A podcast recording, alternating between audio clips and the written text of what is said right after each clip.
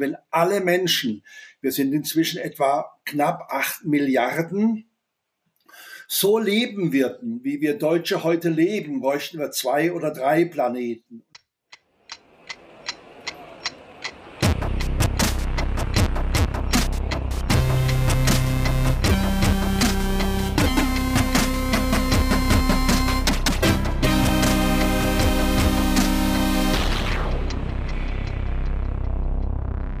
Der Club of Rome, das ist ein Zusammenschluss von Experten aus unterschiedlichsten Ländern, der sich 1968 gegründet hat.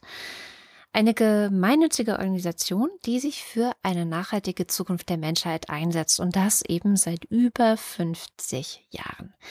Eine der vielleicht bekanntesten Veröffentlichungen des Club of Romes war Die Grenzen des Wachstums. Ein Bericht, der damals wegweisend war.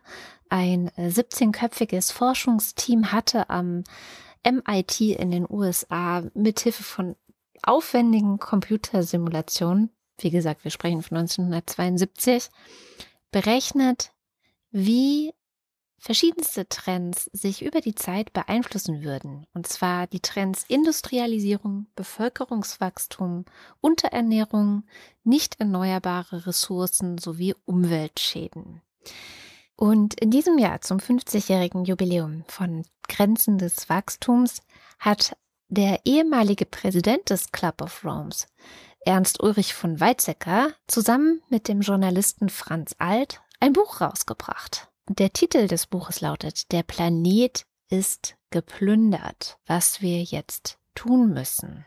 Und was wir jetzt tun müssen und was wir in den vergangenen 50 Jahren seit Grenzen des Wachstums über unseren Planeten, den Klimawandel und die Umwelt gelernt haben, das habe ich mit den beiden Autoren, mit Franz Alt und Ernst Ulrich von Weizsäcker, besprochen. Und direkt zum Einstieg hat Ernst Ulrich von Weizsäcker noch einmal kurz erklärt, welche Prognosen genau in diesem Bericht Grenzen des Wachstums drin waren und was davon sich bewahrheitet hat und was nicht.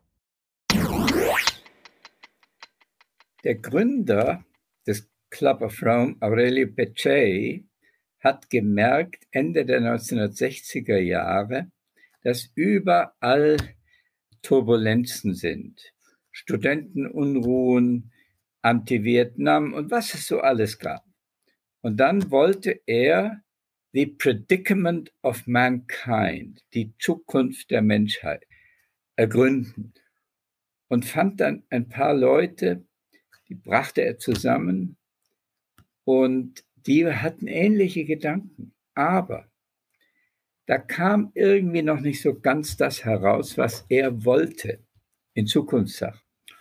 Und dann hat er einen großartigen Systemtechniker vom Massachusetts Institute of Technology hereingeholt. Der war auch dann Mitglied des sogenannten Club of Rome und hat ihn gebeten, mit seiner damals ganz neu erfundenen Mathematik die Zukunft der Menschheit darzustellen. Und der hat sich dann ein schlaues Team zusammengeholt, geleitet von Donella Meadows und Dennis Meadows und noch zwei anderen.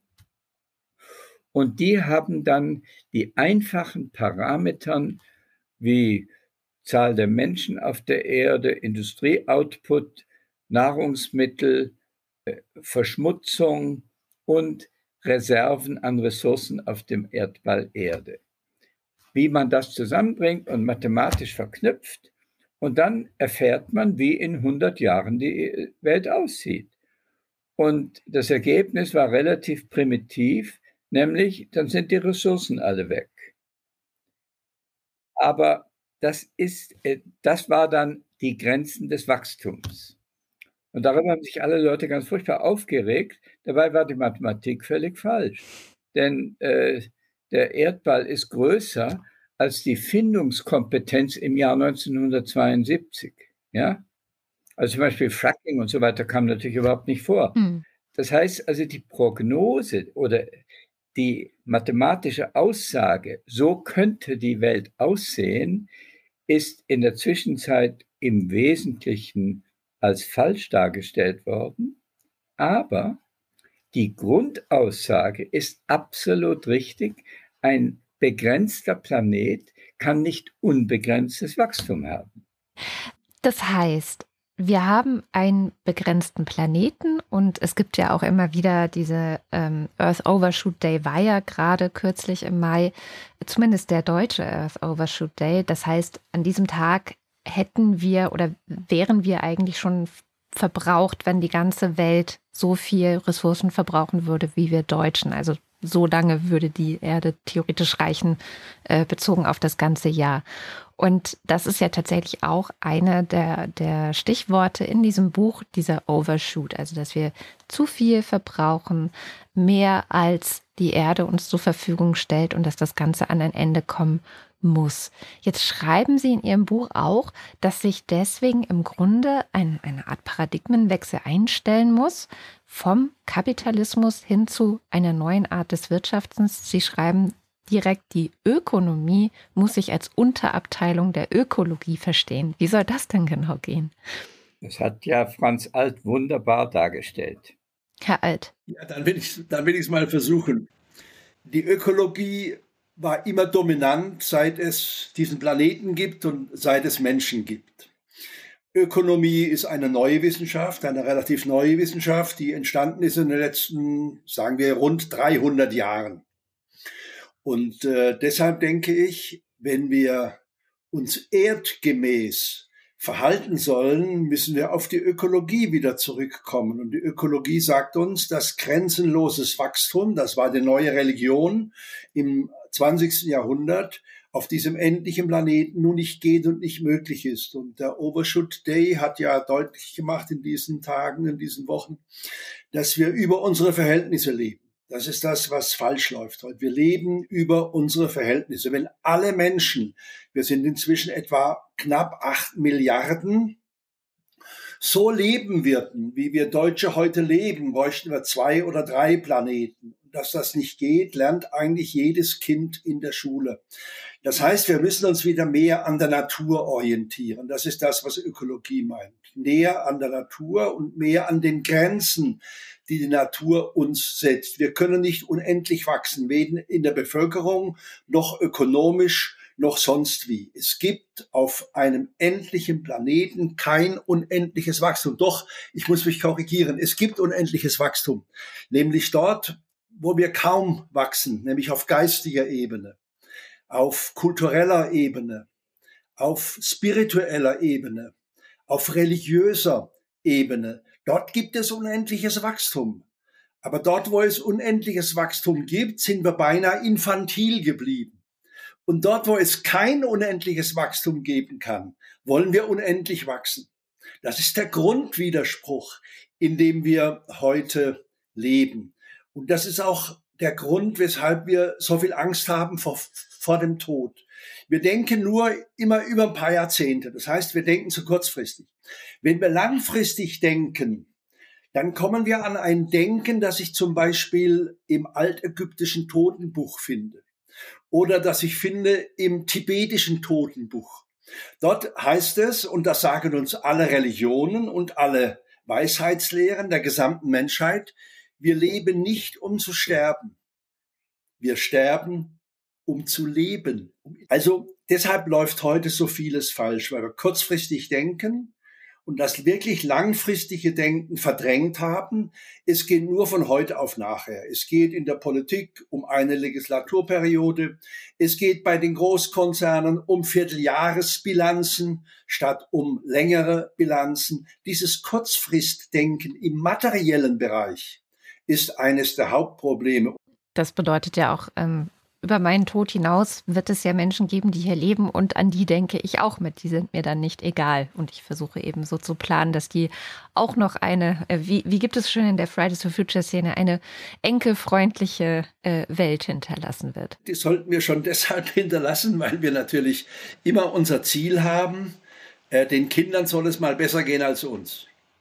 Materiell wird das kaum möglich sein. Also noch mehr ökonomisches Wachstum, wie das in den letzten Jahrzehnten der Fall war, wird kaum denkbar sein, außer in den heute noch sehr armen Ländern, aber da müssen wir hier vieles ändern.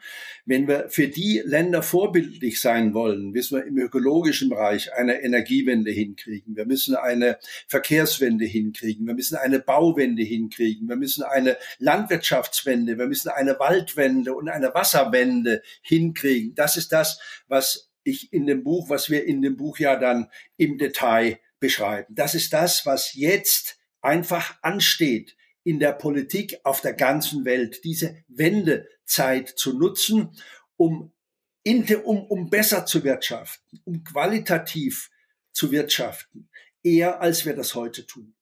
Was ich sehr gut fand, war, dass ja auch diese Idee des Ökos, also Öko steckt ja in beiden eigentlich drin, Ökologie und Ökonomie. Und das kommt von Haus und Haushalten. Und eigentlich heißt es ja, dass auch alle Wirtschaftsmenschen, die ja mit Haushalten in ihrem täglichen Leben zu tun haben, vom Grundsatz her äh, schon mal ein Verständnis dafür haben, wie das geht, nur wenn ich Sie richtig verstanden habe, das jetzt eben erweitern müssten, um die Ressourcen des Planeten. Das heißt, wir haushalten mit dem, was der Planet uns gibt und nicht nur mit unseren ja teilweise digitalen äh, Ressourcen, die in Form von Geld auf irgendwelchen Bankkonten oder in irgendwelchen Aktien liegen. Deshalb ist es wichtig, dass wir die äh, Gerechtigkeitsfrage, die soziale Frage mit der ökologischen Frage verbinden. Das ist das, was jetzt wirklich ansteht. Und äh, es geht nicht, dass es dass einige Milliardäre so leben, wie sie heute leben, Milliarden haben und dass in den Händen weniger mehr ist als in den Händen derer, die die ärmere Hälfte der Menschheit ausmachen. Das ist eine Situation, die die, die der, die Welt und der Planet auf Dauer nicht aushalten werden. Ich glaube auch nicht, dass die Mehrheit der Menschen sich das bieten lassen wird, dass die einen nicht mal satt werden und die anderen im, im Überfluss und in, in, mit Milliardenvermögen leben. Aber es gibt ja schon ein Problem dabei, das beobachte ich gerade sehr viel in den Debatten. Wir äh, in Ihrem Buch konnten Sie es natürlich nicht wissen, was für ein Krieg, oder ich vermute, dass Sie es nicht wissen konnten, was für ein Krieg uns jetzt hier gerade begleitet.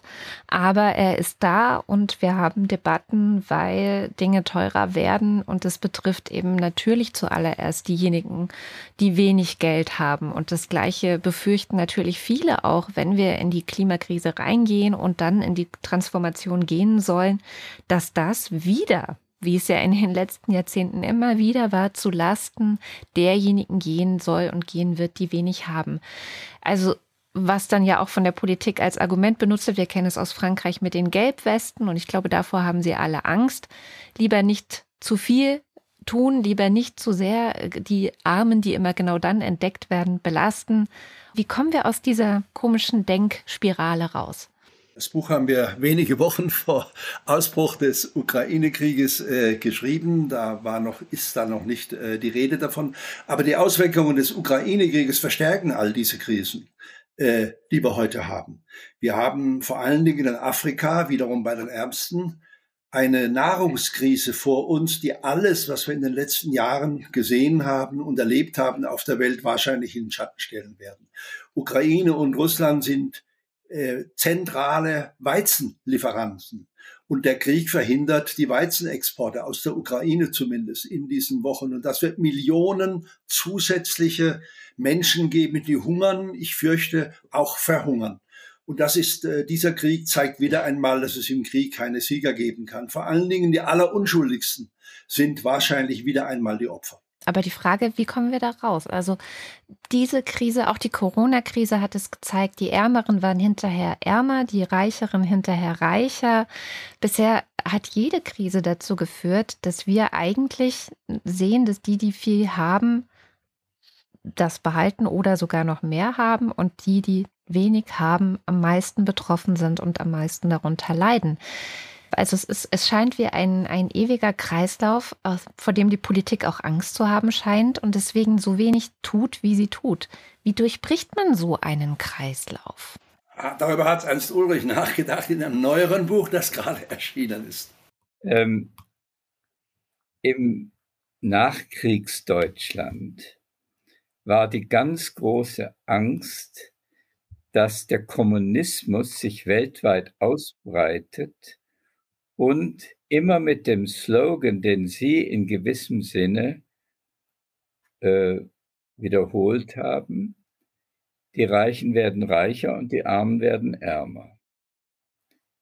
Daraufhin hat die Regierung Adenauer und analog in Amerika die Regierung äh, Eisenhower und viele andere die soziale Marktwirtschaft eingeführt, die dazu geführt hat, dass man eine Steuerprogression hat. Die Reichen müssen viel mehr Steuern zahlen als die Armen.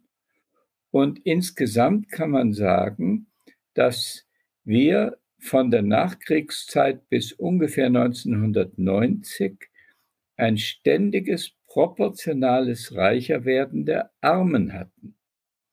Und das hat dann im Ost-West-Konflikt schließlich auch das russische und auch chinesische Volk und so weiter überzeugt, dass die Behauptung des alten Kommunismus überhaupt nicht stimmt, dass eine, eine soziale Marktwirtschaft ohne weiteres möglich ist.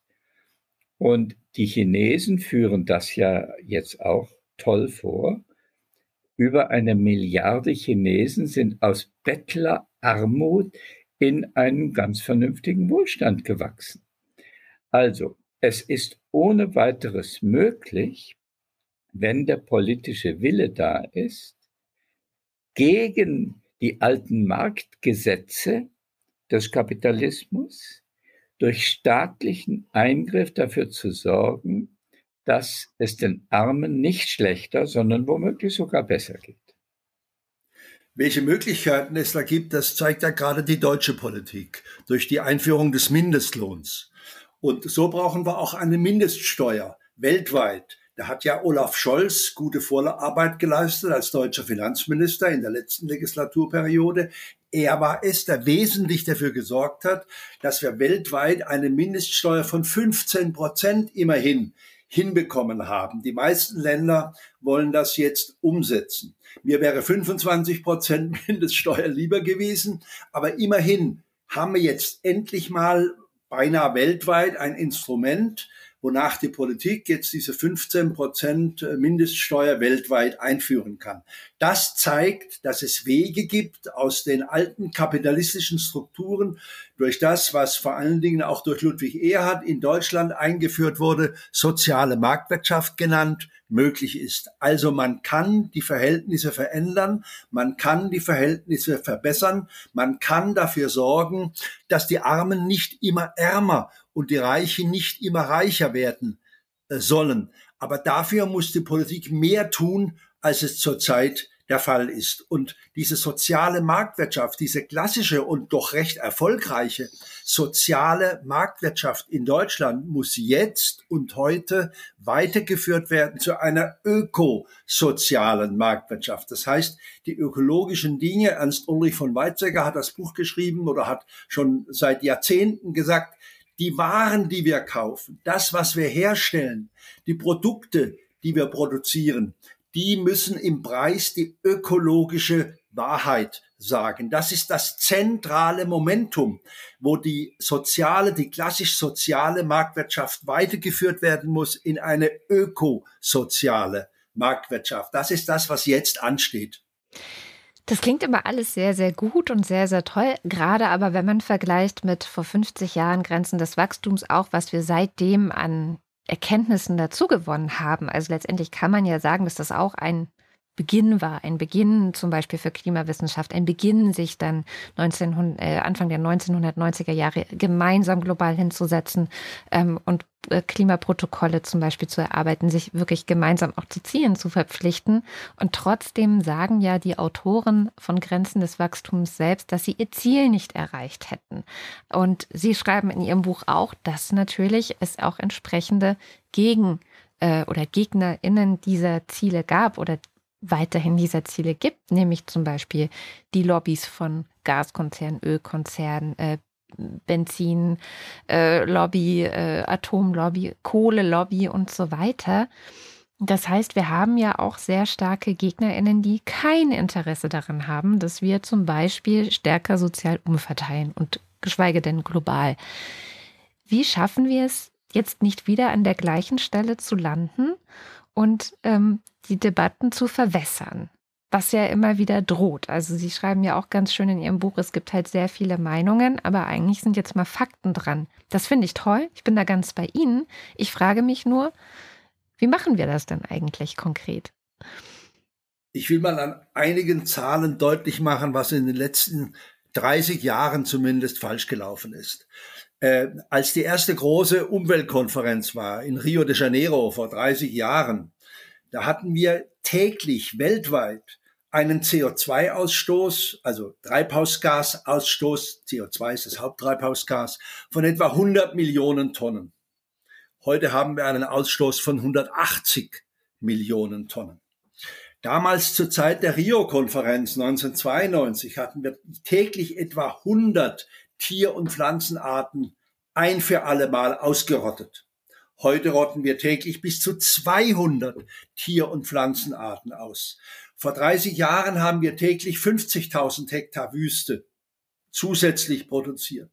Heute produzieren wir täglich etwa 100.000 äh, äh, Hektar Wüste mehr.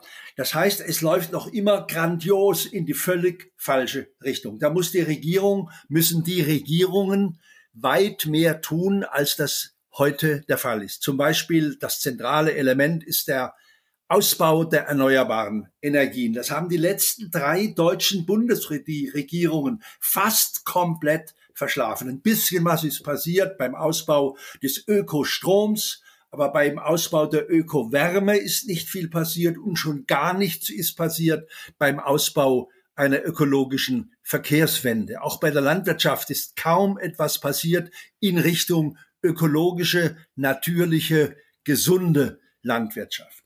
Also das sind die Schwerpunkte, die jetzt endlich angegangen werden müssen. Und wenn wir ehrlich sind, die Wissenschaft gibt uns noch 15, 20 Jahre Zeit. Mehr haben wir nicht, um das Schlimmste an der Klimakatastrophe, die ja völlig läuft. Zurzeit haben wir in Indien und Pakistan bis zu 50 Grad Hitze.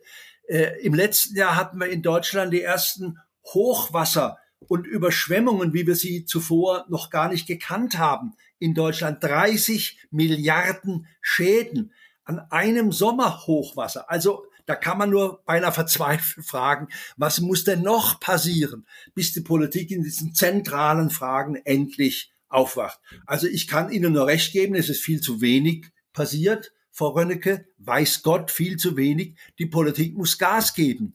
Wenn unsere Kinder noch einen halbwegs bewohnbaren Planeten mit einem angenehmen Leben haben wollen und unsere Enkel erst recht. Ich würde gerne noch was dazufügen. Ich finde es eine völlig richtige Diagnose. Nur den schwarzen Peter nur bei der Politik zu sehen, ist zu kurz. Dasjenige Land, was sich im Alleingang ökologischer verhält als die Konkurrenz, ist auf den Weltmärkten der Verlierer und nicht der Gewinner. Das ist die eigentliche Tragödie. Wir haben ein Wettrennen der Länder gegeneinander und de facto deswegen ein Wettrennen gegen die Natur. Wir müssen also internationale Vereinbarungen erreichen, die diese Sorte von Unterbieten zulasten der Natur endlich beendet.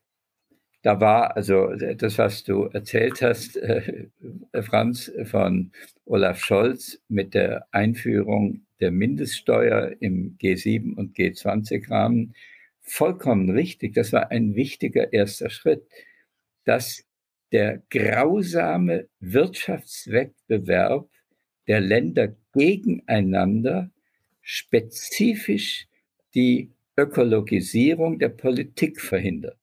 Es müsste also einen Wettbewerb geben, wer ist das ökologischste Land? Genau. Das müsste man international vereinbaren. Nur, es gibt Länder, die kümmern sich nicht darum. Allen voran so Länder wie Brasilien. Die räubern ihre Natur aus ohne Ende und sind stolz darauf. Aber die Australier bis vor kurzem waren genauso schlimm und die US-Amerikaner und ich weiß nicht was, die Chinesen haben das ja auch gemacht, die äh, exportieren das Ökoproblem nach Afrika und äh, Also der internationale Wettbewerb in der Globalisierung nach 1990, nachdem man gedacht hat, der Kommunismus ist weg, jetzt können wir richtig lossausen, das war zerstörerisch für die Natur.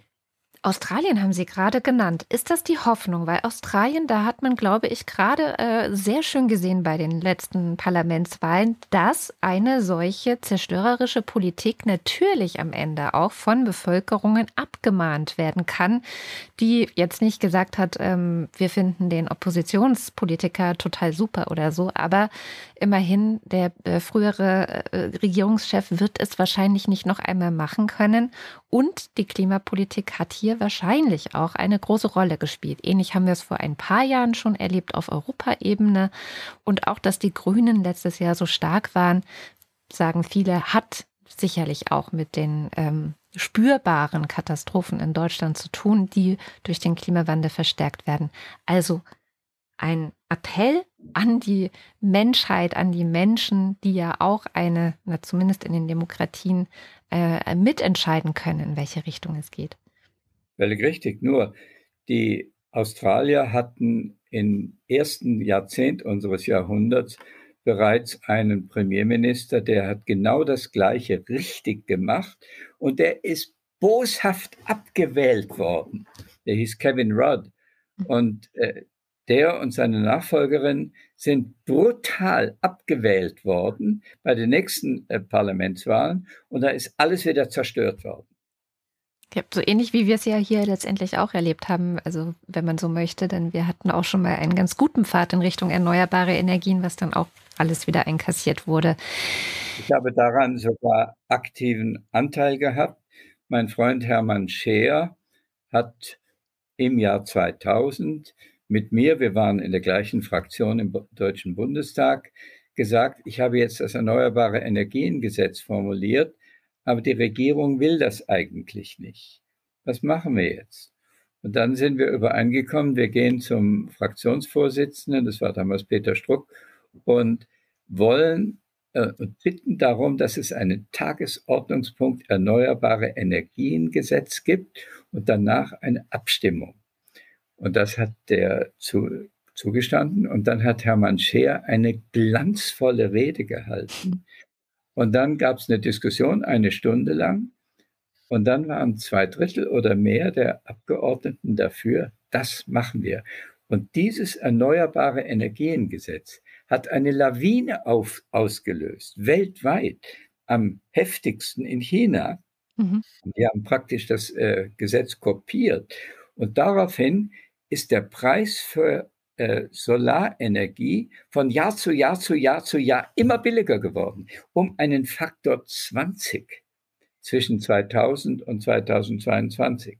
Das heißt also, die Politik war in diesem Fall schlauer als der Markt und hat dazu geführt, äh, zu dem, was Franz Alt immer wieder sehr mit Recht betont, inzwischen ist die Sonnenenergie äh, das mit Abstand Beste für den Energiebedarf. Mhm. Dieses deutsche Gesetz, das äh, Ernst Ulrich eben erwähnt hat, das deutsche Erneuerbare Energiegesetz im Jahr 2000, wurde von über 70 Ländern der Welt übernommen. Da sieht man, wenn mal irgendwo etwas Positives geschieht, wie das auch eine, ein Exportschlager werden kann. Und äh, um einige weitere positive Aspekte, wir wollen ja nicht über die Probleme reden, sondern auch über die Problemlösungen zu nennen, äh, das äh, Bundesverfassungsurteil vom letzten Jahr im April, Ende April 2021 ist ebenfalls ein Gesetz, wonach die Politik aufgefordert wird, äh, eine Klimapolitik für künftige Generationen zu machen, weil die auch in Freiheit und in Wohlstand leben wollen, ist ebenfalls ein Urteil, das weltweit Beachtung gefunden hat. Das, was Greta Thunberg in Schweden angestoßen hat, bitte ein damals 15-jähriges Mädchen, setzt sich mit einem Pappschild, Schulstreik fürs Klima, vor den schwedischen Reichstag und löst eine Weltbewegung aus unter der jungen Generation.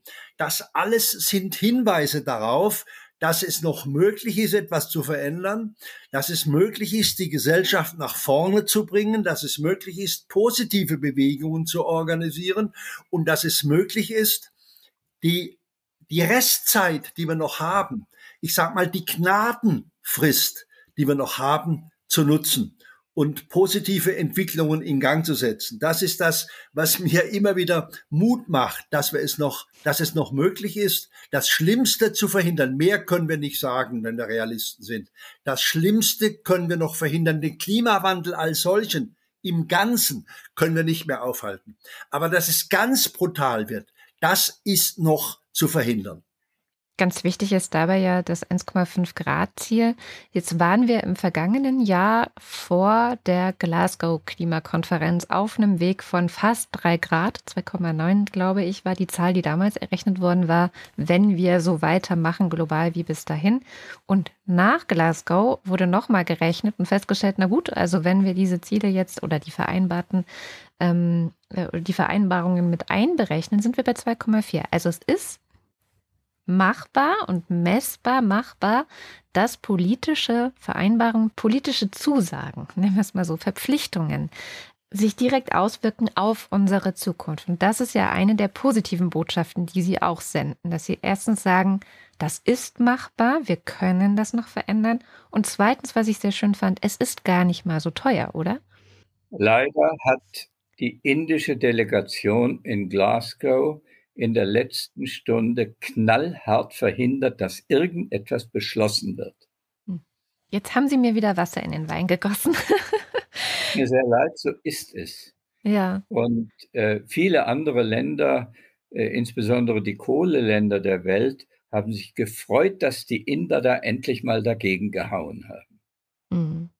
Ich meine, am Ende schaden wir uns alle selbst. Trotzdem, auch hier geht es natürlich um Geld, es geht um Interessen einer ganz bestimmten Industrie, letztendlich die über die Interessen der, der restlichen Menschheit gestellt werden.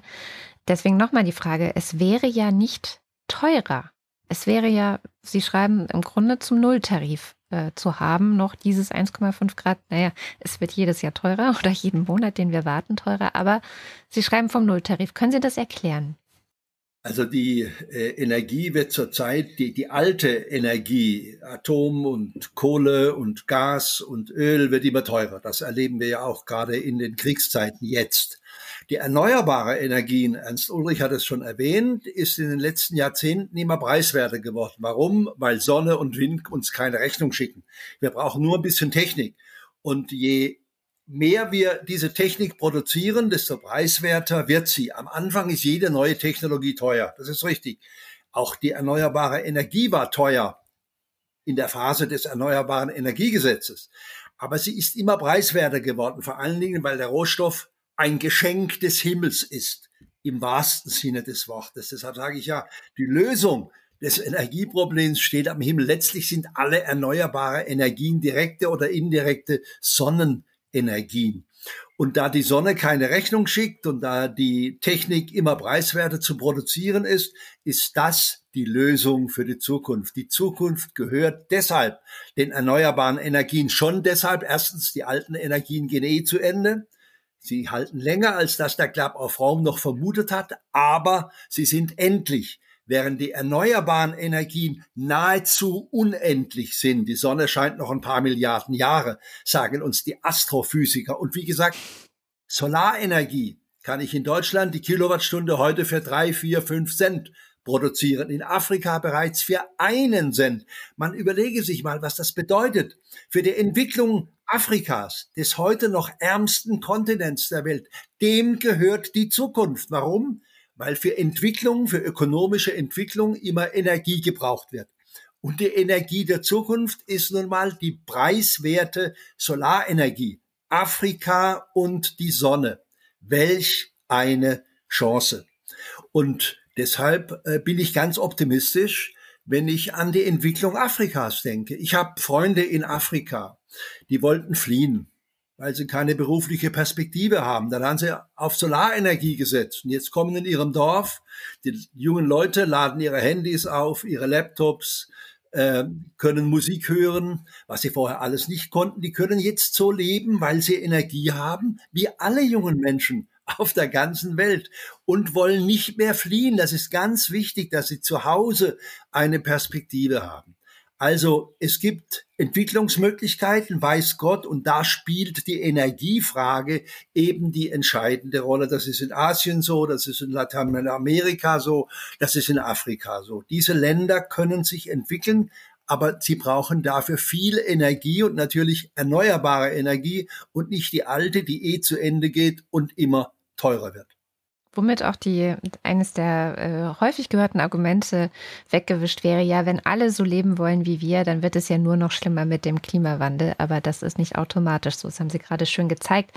Was auch ein Argument ist, das man immer wieder hört, ist die Gefahr der Dunkelflaute. Strom aus Kohle, Strom aus Atomkraft können wir quasi anschalten, abschalten. So ist zumindest die Vorstellung. Bei der Atomkraft ist es soweit, ich weiß gar nicht so einfach, ehrlich gesagt. Aber was ist mit Sonne, was ist mit Wind? Die können wir ja nicht wirklich beeinflussen. Es ist ein Geschenk des Himmels, aber genau wie der Rest des Himmels ist es so ein bisschen unsere, äh, unserem Willen entzogen und macht nicht, was wir wollen.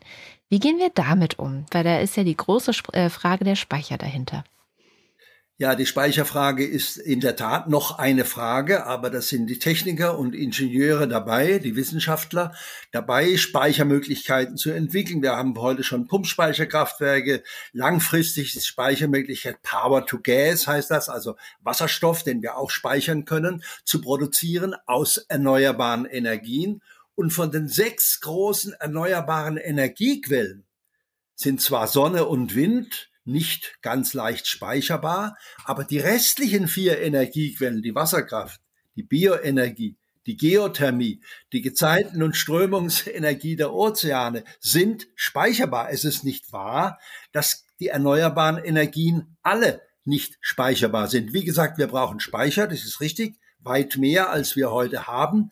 Aber auch heute schon gibt es diese Speicher. Zum Beispiel Dunkelflaute sprechen Sie an.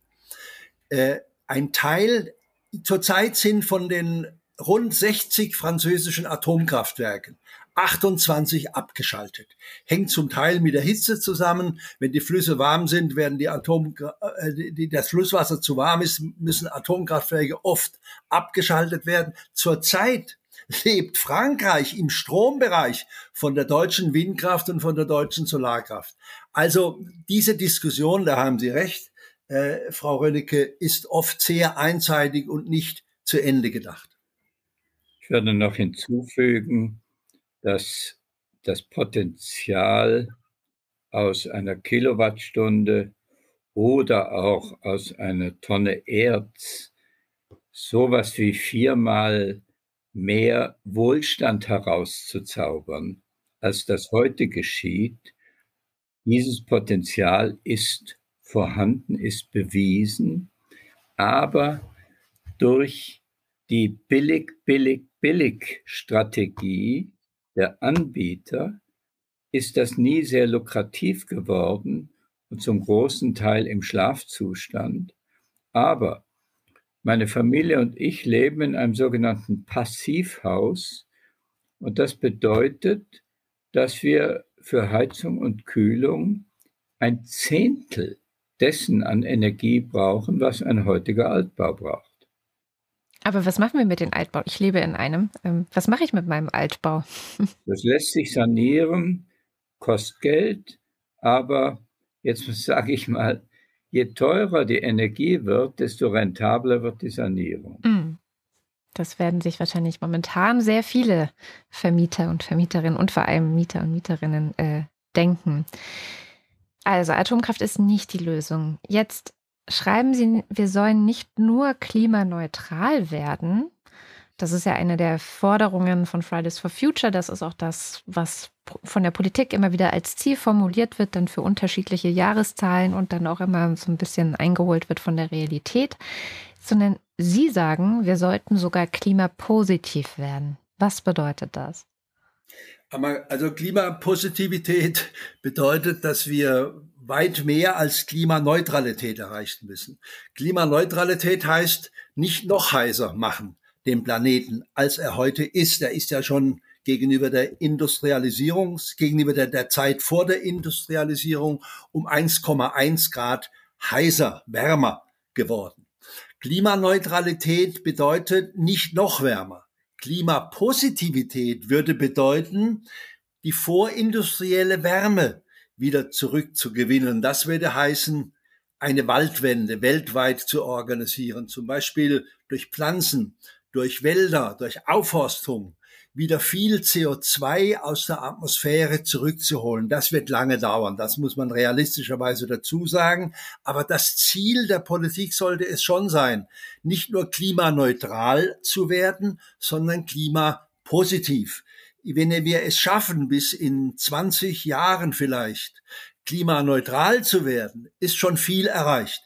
Aber längerfristig sollten wir auch Klimapositivität anstreben. Nochmal, ein Klima zu erreichen, das dem entspricht, was wir in der vorindustriellen Zeit hatten.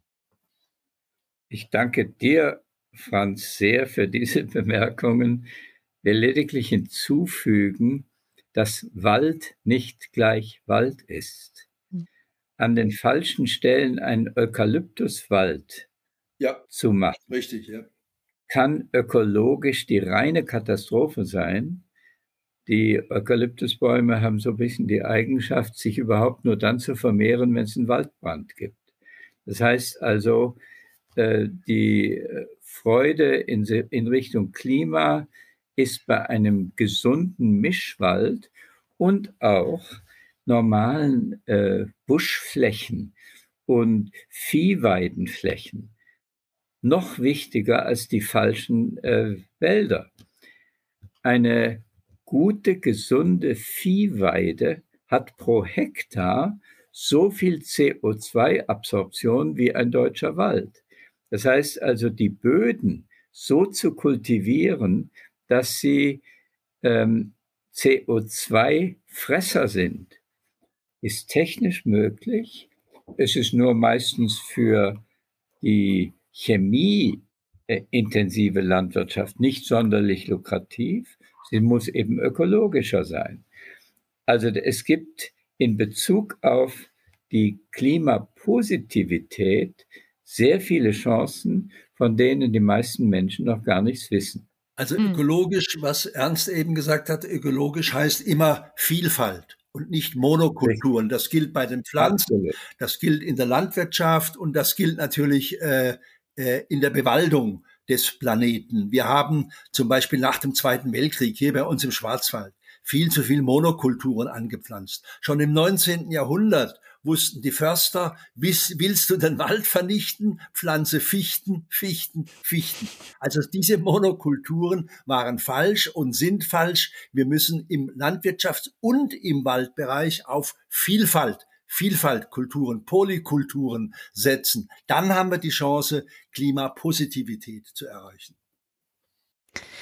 Das klingt alles sehr schön. Es gibt natürlich viel zu tun. Eine letzte Frage an Sie vor allem, Herr Alt. Äh, Sie schreiben, dass Sie 1993 in der ARD auch Fernsehsendungen zum Klimaschock, äh, nennen Sie es in Ihrem Buch, gemacht haben. Und ich habe mich gefragt, weil ich als Kind in der Schule, ich bin in den 90ern noch in die Schule gegangen, nämlich so einen Film gesehen habe, da ging es um ein Szenario 2035, glaube ich, wo eine Gerichtsverhandlung stattgefunden hat und man eben die Schuldigen für die verschiedenen, ich glaube, es ging um Fluten und Unwetter in Deutschland gesucht hat. Waren Sie das? War das Ihr Film? Das war ein Kollege vom Hessischen Rundfunk, der diesen Film damals ge gemacht hat.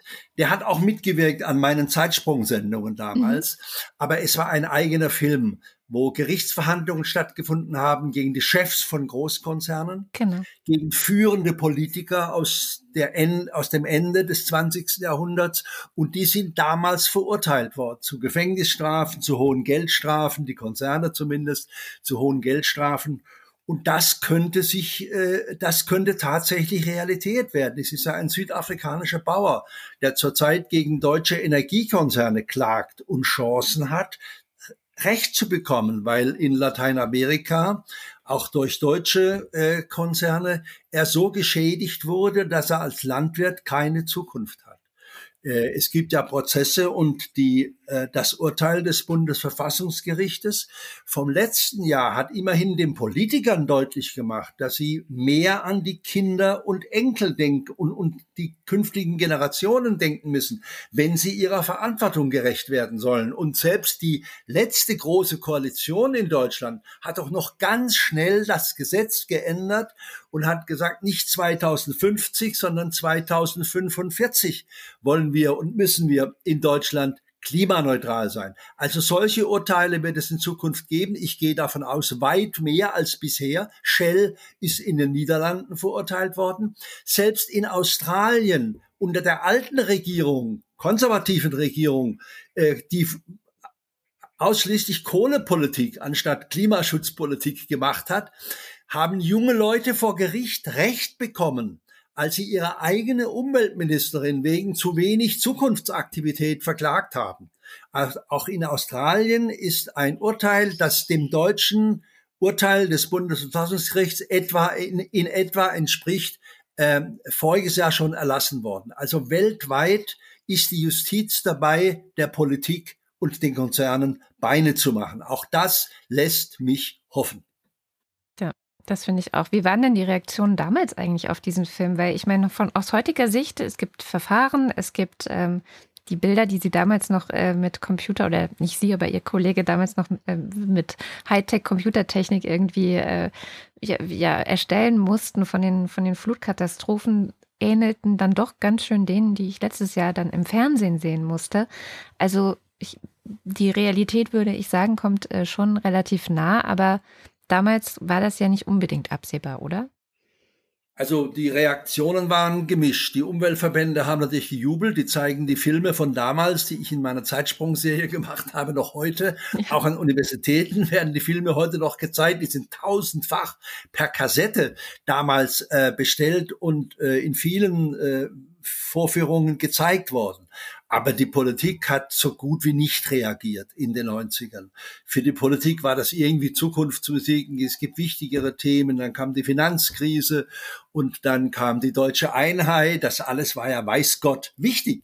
Aber die Umweltpolitik insgesamt hat, ist zu lange vernachlässigt worden. Und deshalb sind wir jetzt so im Bedrängnis, dass wir in wenigen, ich sag mal in ein, zwei Jahrzehnten das machen müssen, was wir 30 Jahre lang oder wenn ich an die Grenzen des Wachstums denke, 50 Jahre lang komplett vernachlässigt haben.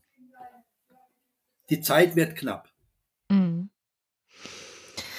Wunderbar. Ich habe erstmal keine Fragen mehr an Sie. Haben Sie noch etwas, was Sie unbedingt unseren Hörerinnen und Hörern vielleicht mitgeben wollen? Ich würde gerne eine Sache sagen, die leider pessimistisch stimmt. Es gibt Messungen davon, wie sich die Länder der Welt einordnen in Bezug auf den Pro-Kopf-Beitrag zum Bruttoinlandsprodukt und den Pro-Kopf-Ausstoß von CO2. Und das geht stramm miteinander in allen acht wesentlichen Wirtschaftssektoren. Das sieht so aus, als könne man Wohlstand nur mit äh, weiterer Klimaverschlechterung einkaufen. Dies zu korrigieren mit einer Entkoppelung dieser, dieses Zusammenhangs ist eine technologische und politische Heldenaufgabe. Franz Alt hat schon sehr zu Recht die Notwendigkeit der erneuerbaren Energien, speziell der Solarenergie, betont, das ist ein Entkoppelungsschritt. Das geht aber auch in Bezug auf materielle Güter, also nicht nur die Energie. Im Moment werden viel zu viel Bergwerke äh, aktiviert und produzieren jede Menge Müll, äh, unsere heutige Ökonomie ist eine Wegwerfgesellschaft, von Kreislaufwirtschaft noch fast keine Rede, höchstens Rede und äh, nicht, dran, nicht danach handeln. Das heißt also, wir müssen wirklich technologisch und zivilisatorisch einiges noch dazulernen und wir müssen es profitabel machen. Heute ist leider das, Weg, das Wegwerfen profitabel und die Kreislaufwirtschaft noch nicht. Was ja aber auch daran liegt, dass wir bestimmte Länder ausbeuten. Also, dass wir das aus Bergwerken rausholen und äh, rein ökonomisch gedacht kann es ja eigentlich nicht günstiger sein als recyceln. Aber es ist günstiger, weil natürlich Menschen das aus diesen Bergwerken rausholen, die absolut mies bezahlt werden, weil sie in sehr armen Ländern arbeiten. Auch hier halte ich mal fest, müssen wir einfach global denken. Das heißt, wenn wir ähm, auf, während wir auf Kosten des Klimas oder auf Kosten der Umwelt und zukünftiger Generationen leben, leben wir ja gleichzeitig auch auf Kosten ähm, armer Menschen, die wir ausbeuten letztendlich. Für unseren Wohlstand braucht ein deutscher Mensch heute etwa 30 bis 40 Mal mehr Energie als ein Afrikaner Energie verbraucht.